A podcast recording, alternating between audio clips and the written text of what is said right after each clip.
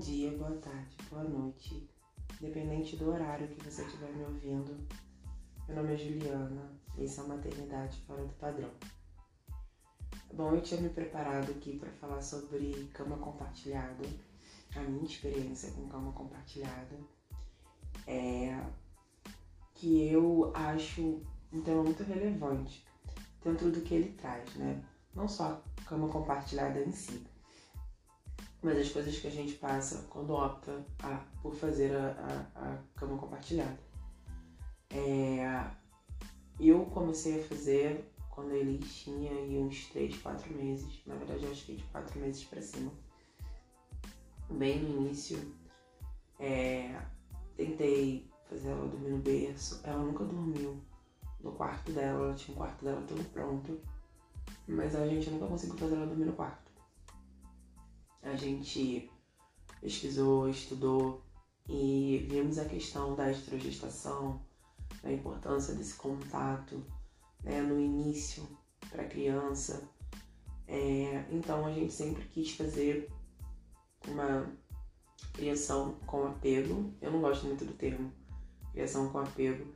Eu prefiro falar apego seguro e limite respeitoso.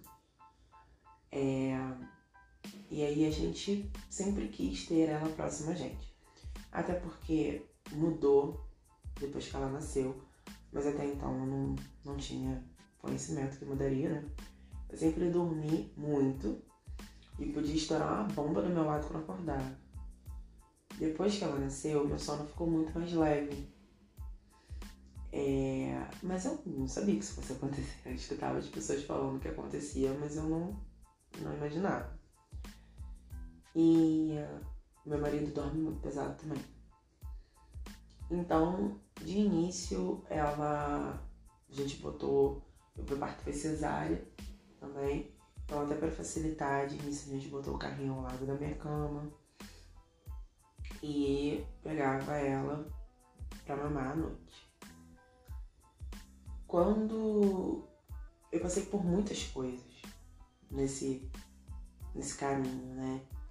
É, as mamadas da madrugada, de cansei de ver amanhecer com ela no colo, mamando assim, é, dela acordar, que tinha uma época que ela acordava sempre às três da manhã pra mamar. E nessa época, eu tenho duas amigas que engravidaram na mesma época que eu.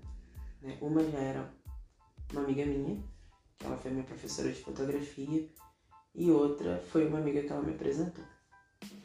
Então, assim, o intervalo de tempo dos nossos filhos é muito pequeno. E nessa época, eu a gente criou um grupo e esse grupo era uma rede de apoio incrível. Porque às vezes a gente só falava, alguém aí? E você assim, tô aqui, amiga, tô, tô na madrugada aqui, criança grudada no peito.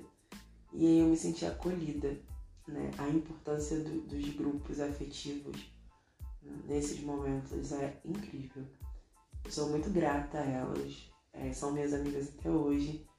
Infelizmente queria estar muito mais próximo, mas por causa da pandemia não dá. Mas é, a gente está sempre se falando. E acordar de madrugada, meu marido cansou de levantar, e ver eu dormindo na poltrona de amamentação, às vezes com a criança no colo, que é extremamente perigoso, mas eu acabava pegando sono. Outras vezes eu conseguia colocar a criança no carrinho, dormia na poltrona de amamentação toda torta, e aí depois o corpo reclamava. É... E foi cada vez piorando, porque a privação do sono é muito cruel ela é muito cruel. É, você começa a ficar extremamente irritado. Né? Você já passa por muita coisa, muita coisa do puerpério, e aí de repente ainda tem a privação do sono. É, eu escutava muito e eu tentei fazer. Tá? Mas assim, ai, dorme quando ela dormir durante o dia. No início eu tentei fazer. Mas aí depois as pessoas começam a te visitar e aí começa a ter aquela cobrança da casa sempre limpa, da casa arrumada, da casa perfeita. Porque se aquela casa não estiver arrumada, as pessoas não vão entender que você tem um bebê recém-nascido e que você está destruída. As pessoas vão falar que a sua casa está suja, né?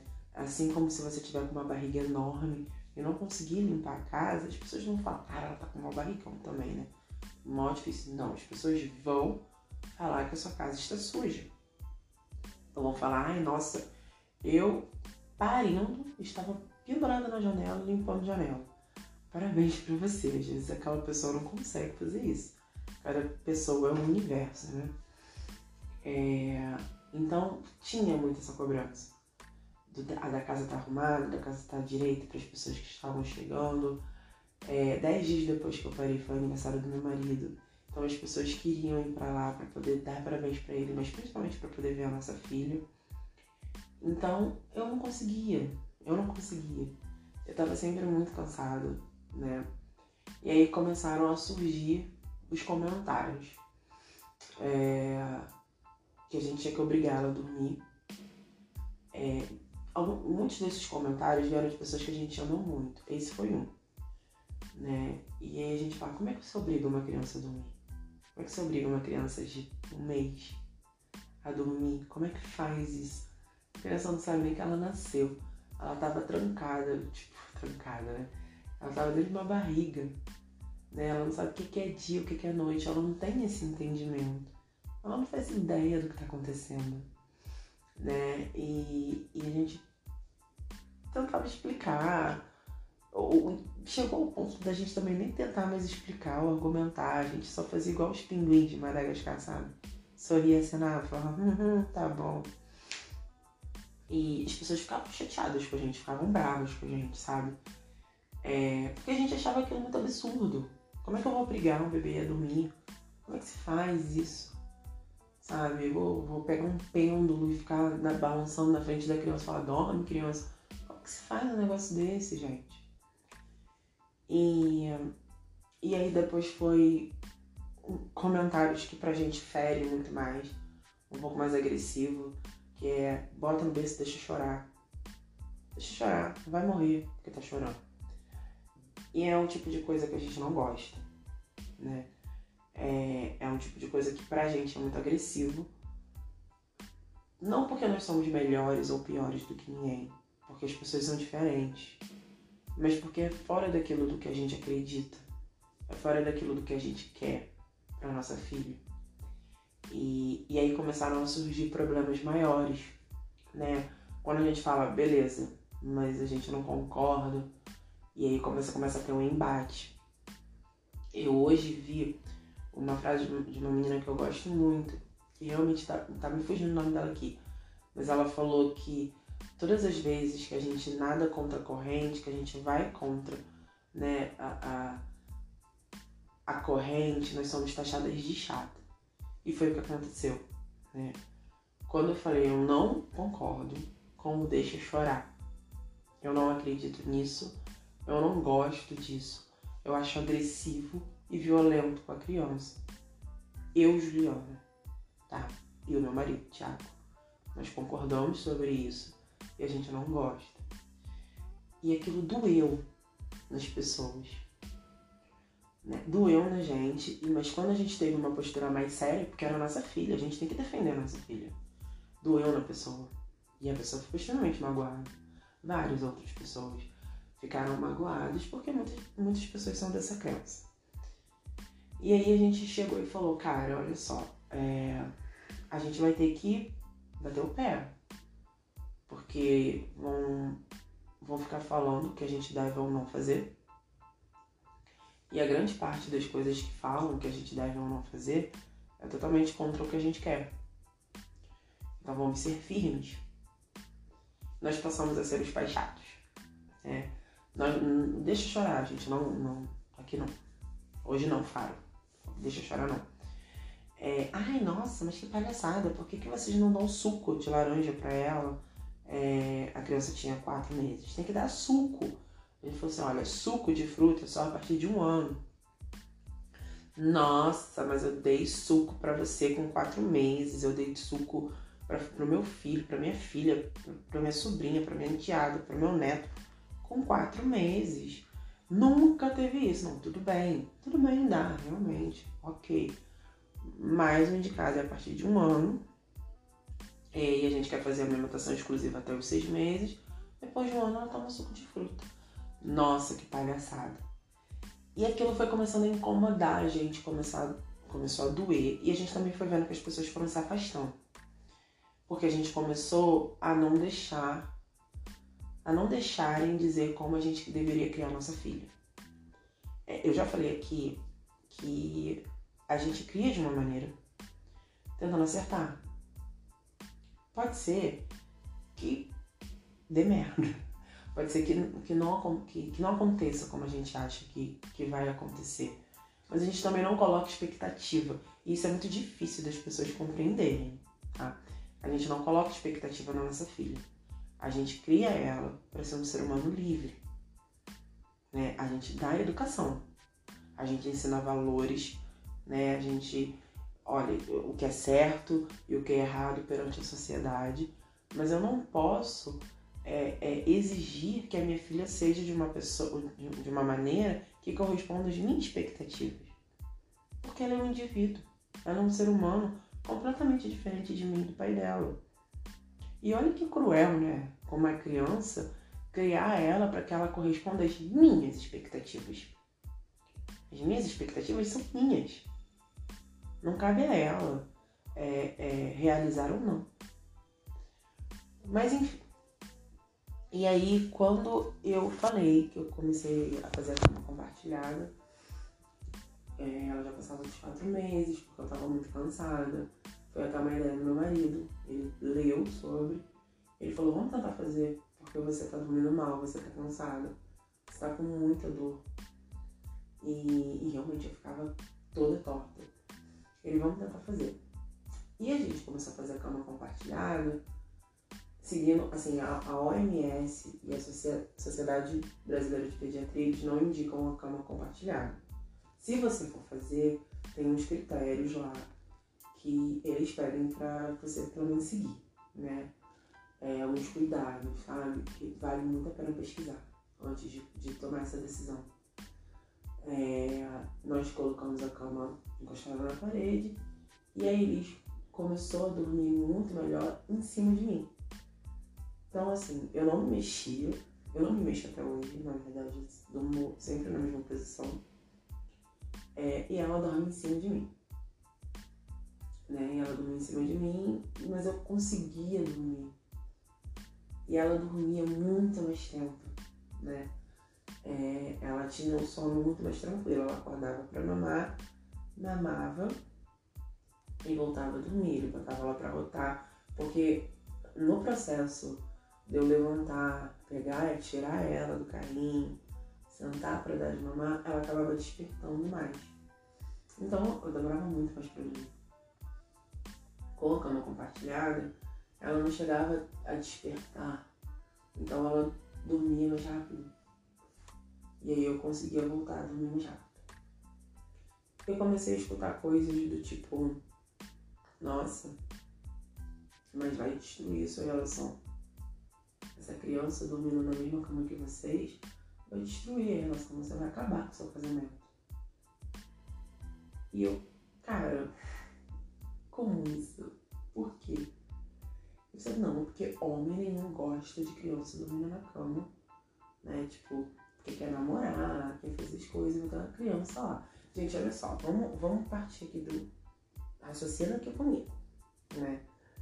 É, se você acha que você só pode namorar na cama, você precisa ver filme do Nicholas Sparks. Você precisa ver umas comédias românticas, você, né? Por favor. Você precisa trabalhar essa sua imaginação. Tá difícil. Se você só consegue namorar na cama, é uma preferência sua, ok. E se você acha que a cama só serve para isso, é, tem outros cômodos. Né? Tem um banheiro, tem sala, cozinha, área de serviço, quintal, varanda, sei lá, cômodos só. Tem uma casa inteira, né? Que você pode fazer isso. É, eu voltei até inclusive a me sentir adolescente, né? Porque eu voltei a namorar no sofá. Coisa que eu não fazia há muito tempo. Mas assim, dá pra você brincar, dá pra você usar a sua imaginação. O que faz um casal não namorar é, com frequência é exaustão, né? É cansaço, é problema, né? Dinheiro, conta, essas coisas que deixam a pessoa estressada, nervosa, não um bebê que não tem ideia do que está acontecendo. Ele só quer o pai e a mãe perto. E, sinceramente, gente, se o cara, né, assim, bonito, quer disputar atenção com o filho e falar, ai, olha, essa criança está dormindo aqui na mesma cama que nós, esta cama está pequena demais para nós três, você vai ter que escolher entre mim e a criança, eu falo, querido, pega as tuas malas e vai embora. Porque, sinceramente, um ser humano adulto, vacinado, se comparar a uma criança que precisa de cuidado, tchau e benção, amado, de verdade. Porque o que você está fazendo aqui? Que mundo você vive? De que planeta você veio?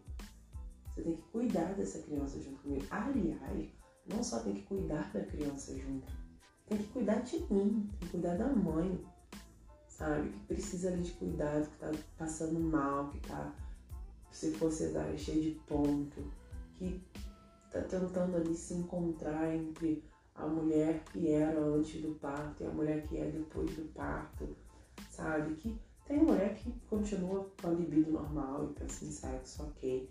Mas tem muitas mulheres que, tipo, sexo que nunca nem vi, sai daqui, sabe? Porque não consegue. Porque aquele corpo ali não, não é dela, não era dela até meses atrás. O que está acontecendo com ela? Então, se, se tem um cara que fica ali falando besteira na cabeça dela, cobrando, sinceramente, gente, sabe? Se liga, colega. Seja menos. Eu não tenho paciência para um homem idiota. Eu já cansei de falar aqui. É, aí as pessoas falam, ai, feminista. Não é uma questão de ser feminista. Eu sou feminista. Mas não é uma questão de ser feminista. É uma questão de ser realista. Sabe? É, não, não, não tem porquê. E isso eu falo para quem não se considera feminista. E para quem, pra quem é feminista, eu falo da mesma maneira, tá? É, quando uma pessoa chega para você no auge do seu puerpério ou quando você tá ali para parir e fala: não deixe de cuidar do seu marido, senão ele vai largar você por outra. É de uma crueldade, é de uma coisa tão baixa, tão feia de se fazer com uma mulher. E o pior é que geralmente é uma outra mulher falando. Isso não se faz. Não se faz. Você tem que chegar pro homem e falar: se liga aí, meu irmão, se liga aí.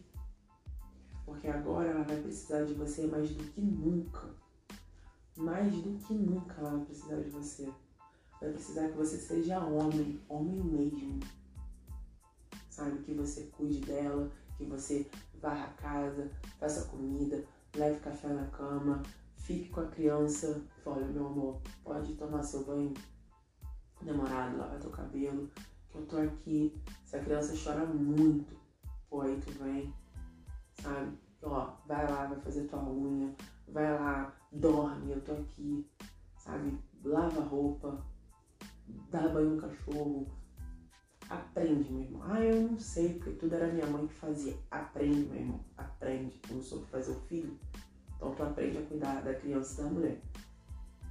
Porque ela vai precisar porque sobrecarregar aquela mulher que já tem um monte de coisa na cabeça dela, um monte de coisa, sabe? É ainda mais cruel, com, com a responsabilidade de, entre aspas, tá, gente? Segurar o marido num puerpério. Num, o puerpério, é, dizem que dura até 40 dias depois do parto. Mas já existem pessoas falando que na verdade ele não tem prazo de validade. Tem gente que passa dois, três, sete anos e ainda tá no puerpério. Porque é muito difícil.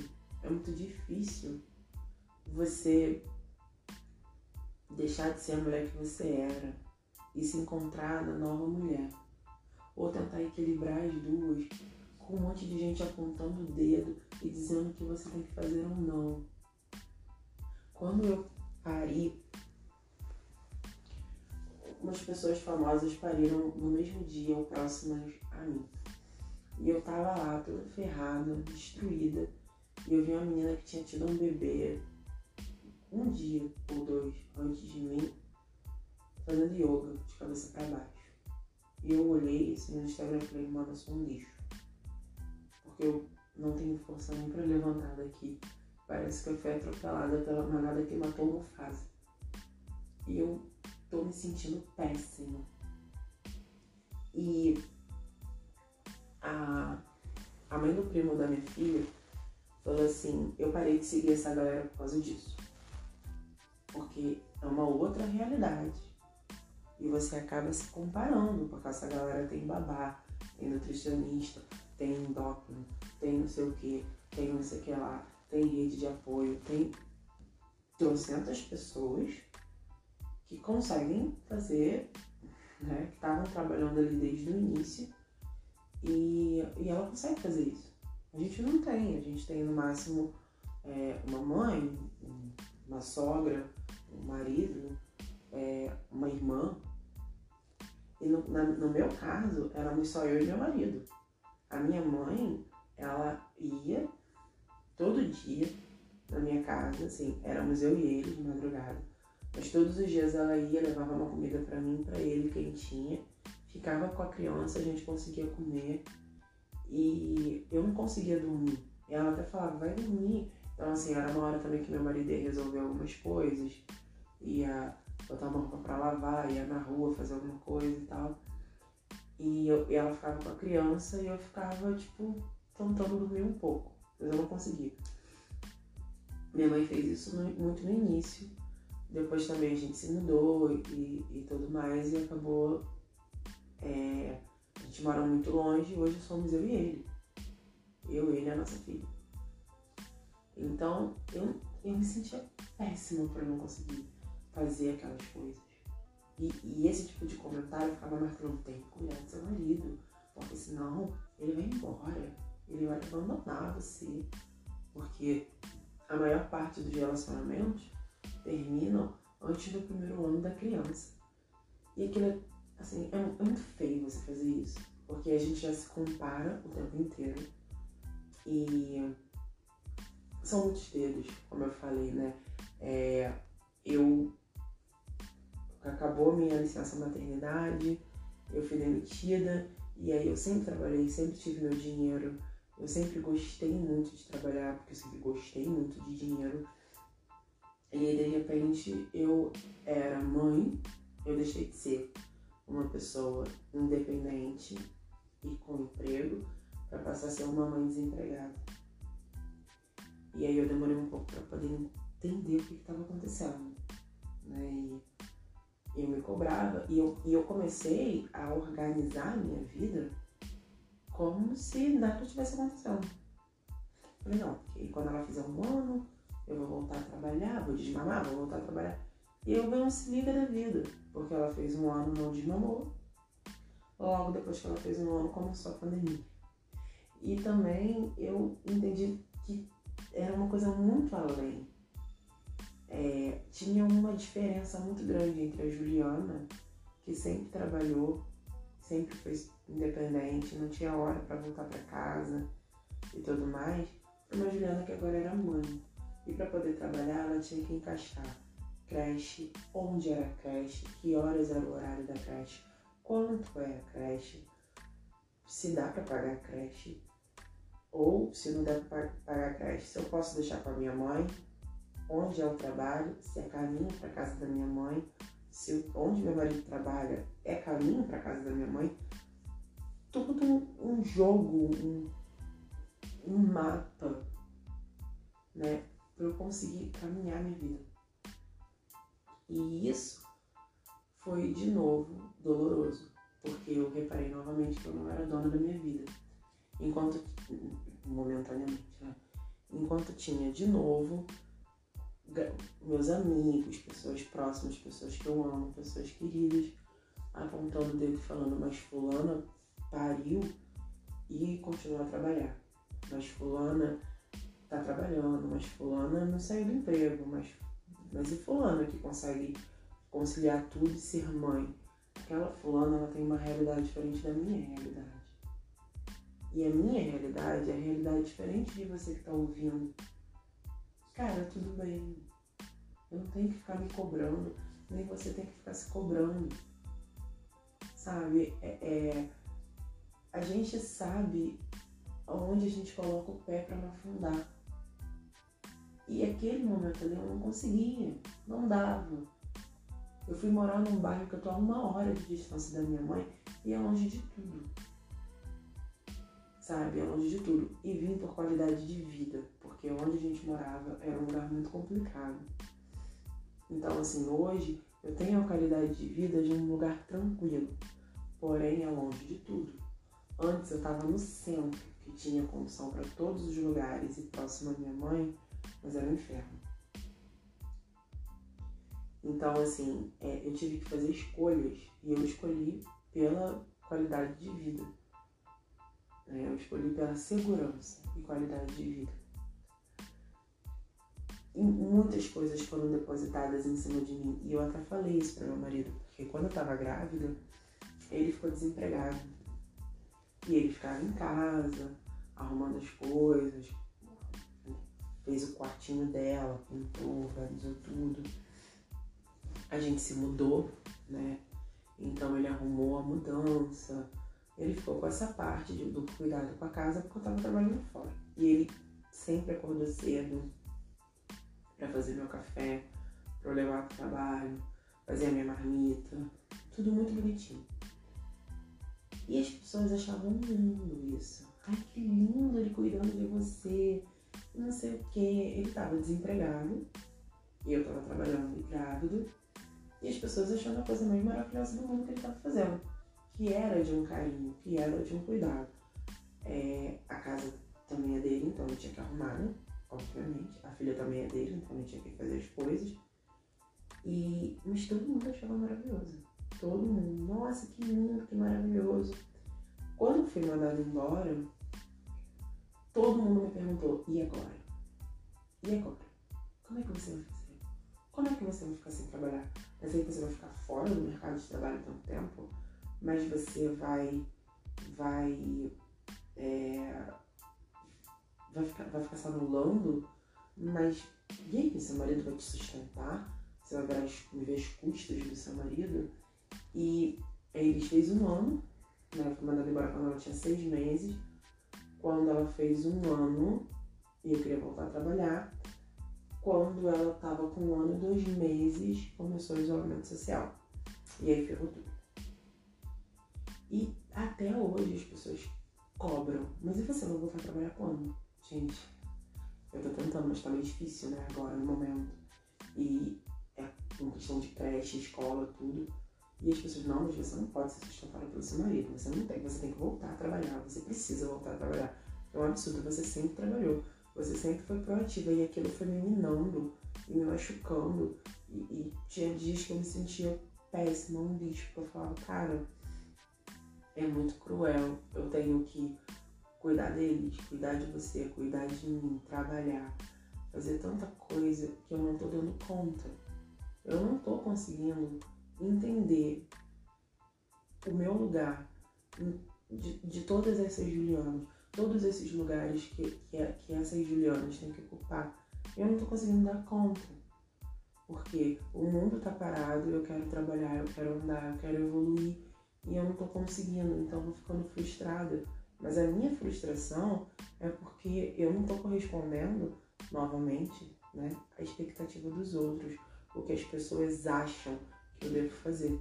Porque as pessoas acham que ser mãe em tempo integral é não fazer nada. É tranquilo. Como se a mulher que é mãe, dona de casa, ela fosse menos. Ela não fosse nada. Ah, ela fica em casa, cuida da filha.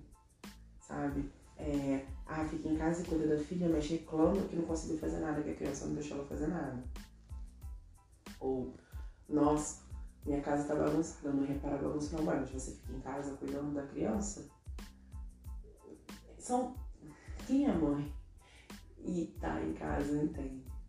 E essas coisas foram me incomodando muito. Como eu disse, eu gosto de dinheiro, eu gosto de trabalhar. E eu sempre tive o meu. E isso me magoava, me machucava. E novamente vinha lá aquela pessoa que lá do início falou da cama compartilhada e falava: Homem não gosta de mulher que não trabalha, homem não gosta de mulher que está em casa. Mas eu sempre trabalhei, eu sempre tive meu dinheiro, eu sempre corri atrás das minhas coisas. No momento, eu estou mãe, né? Porque a minha filha, eu estou não, né? Eu sou, mas eu estou mãe em tempo integral porque é uma condição que eu preciso viver nesse momento. Eu preciso ser mãe em tempo integral. Hoje eu trabalho, trabalho em casa, mas é, até chegar hoje trabalhar em casa foi um martírio, porque eu fiquei me machucando muitas vezes por tentar corresponder à expectativa do outro. Porque as pessoas colocam toda, todo um peso de novo na mulher a mulher tem que cuidar do marido, a mulher tem que estar sempre linda, a mulher não pode reclamar, a mulher não pode, o corpo da mulher tem que voltar ao normal muito rápido. A gente tem que dar um jeito de ter relação e de ter libido no na na quarentena não. Aqueles 40 dias pós-parto que me fugiu o nome agora. A gente tem que largar a criança no berço chorando para poder fazer as coisas dentro de casa, cuidar da gente, cuidar do marido. Então a gente tem que deixar o lado mais frágil, que é um bebê que acabou de chegar, né? Para poder cuidar de um cara que já cresceu, já é grande, já tem discernimento para entender que, tipo, cara, é meu filho ali chorando. E ele tá chorando porque ele quer a mãe, porque ele me quer. Eu não vou prender a atenção da mãe dele sabe? Eu vou acolher meu filho. Então, assim, olha o tanto de coisa que a gente tem que passar. Eu ouvi de todos os absurdos. Eu acho que um dia eu vou fazer um livro dos absurdos que eu escutei na maternidade. É, eu ouvi que a criança, que a gente não podia deixar a criança manipular a gente. E acho que de todas as coisas que eu ouvi me incomodaram, me, me, me deram realmente um sentimento ruim, foi, acho que essa foi o auge, né? Da criança manipular. Né? Se a gente desse colo, se a gente desse muito colo, muito beijo, muito mimo, muito peito, muita coisa, essa criança manipularia gente. E, cara, desculpa, mas eu tô criando um ser humano incrível. Sabe, eu tô criando um ser humano incrível, eu tô criando uma garotinha legal pra caramba. Sabe, uma garotinha super carinhosa, que, que me acorda com beijo, que acorda o pai dela com beijo, que acorda o cachorro com beijo, sabe? Que a gente consegue conversar com ela com dois anos de idade e, e saber que ela se sente segura com a gente Muitas vezes ela acorda e não acha a gente, a gente só fala, papai tá aqui, mamãe tá aqui. E ela vem para onde a gente tá. A gente tá criando um ser humano legal pra caramba. E eu vejo muitas meninas no meu Instagram. Muitas meninas, muitas. Eu já indiquei, elas inclusive estão no destaque no stories do, da maternidade fora do padrão. Vejo muitas meninas, inclusive essas, criando seres humanos incríveis pra caramba. E eu sou muito feliz de ver que a minha filha vai crescer com crianças como o Vicente, como o Ian, como as Anas, as três Anas da minha amiga Karen lá de São Paulo, é, com o Ícaro, com o Samuel, que ela vai crescer com pessoas e com crianças incríveis. Com crianças incríveis. Com crianças que têm amor, que sabem que é o amor. Sabe? Criança não manipula ninguém. Um bebê não manipula pai e mãe. Ele precisa de carinho, ele precisa de afeto. E se as pessoas são incapazes de entender isso, o problema está na sociedade, o problema é estrutural, não é na criança. A gente precisa rever a maneira como a gente trata as nossas crianças urgentemente. As nossas crianças estão morrendo, as nossas crianças estão adoecendo, sabe? E não dá mais para isso acontecer. Não dá mais. Parem de botar e depositar, na verdade, toda a responsabilidade do mundo numa mulher que acabou de parir. Parem de isentar o homem. Não é a mulher que tem que se preocupar em perder o homem. É o homem que tem que se, se preocupar em evoluir e assumir os seus compromissos. É o homem que tem que entender que ele é homem. Ele fez um filho, ele tem uma família, ele tem que arcar com as responsabilidades dele. É ele que tem que entender, é ele que tem que estender a mão para aquela mulher que está numa fase, a fase mais linda e mais louca da vida dela. É ele que tem que acolher. Ele tem que acolher. Ele tem que ser naquele momento o porto seguro da mãe e do bebê. Vamos parar de isentar os homens. Vamos parar de sobrecarregar as mulheres. E vamos parar de botar apelidos maldosos nas crianças. Um beijão até semana que vem.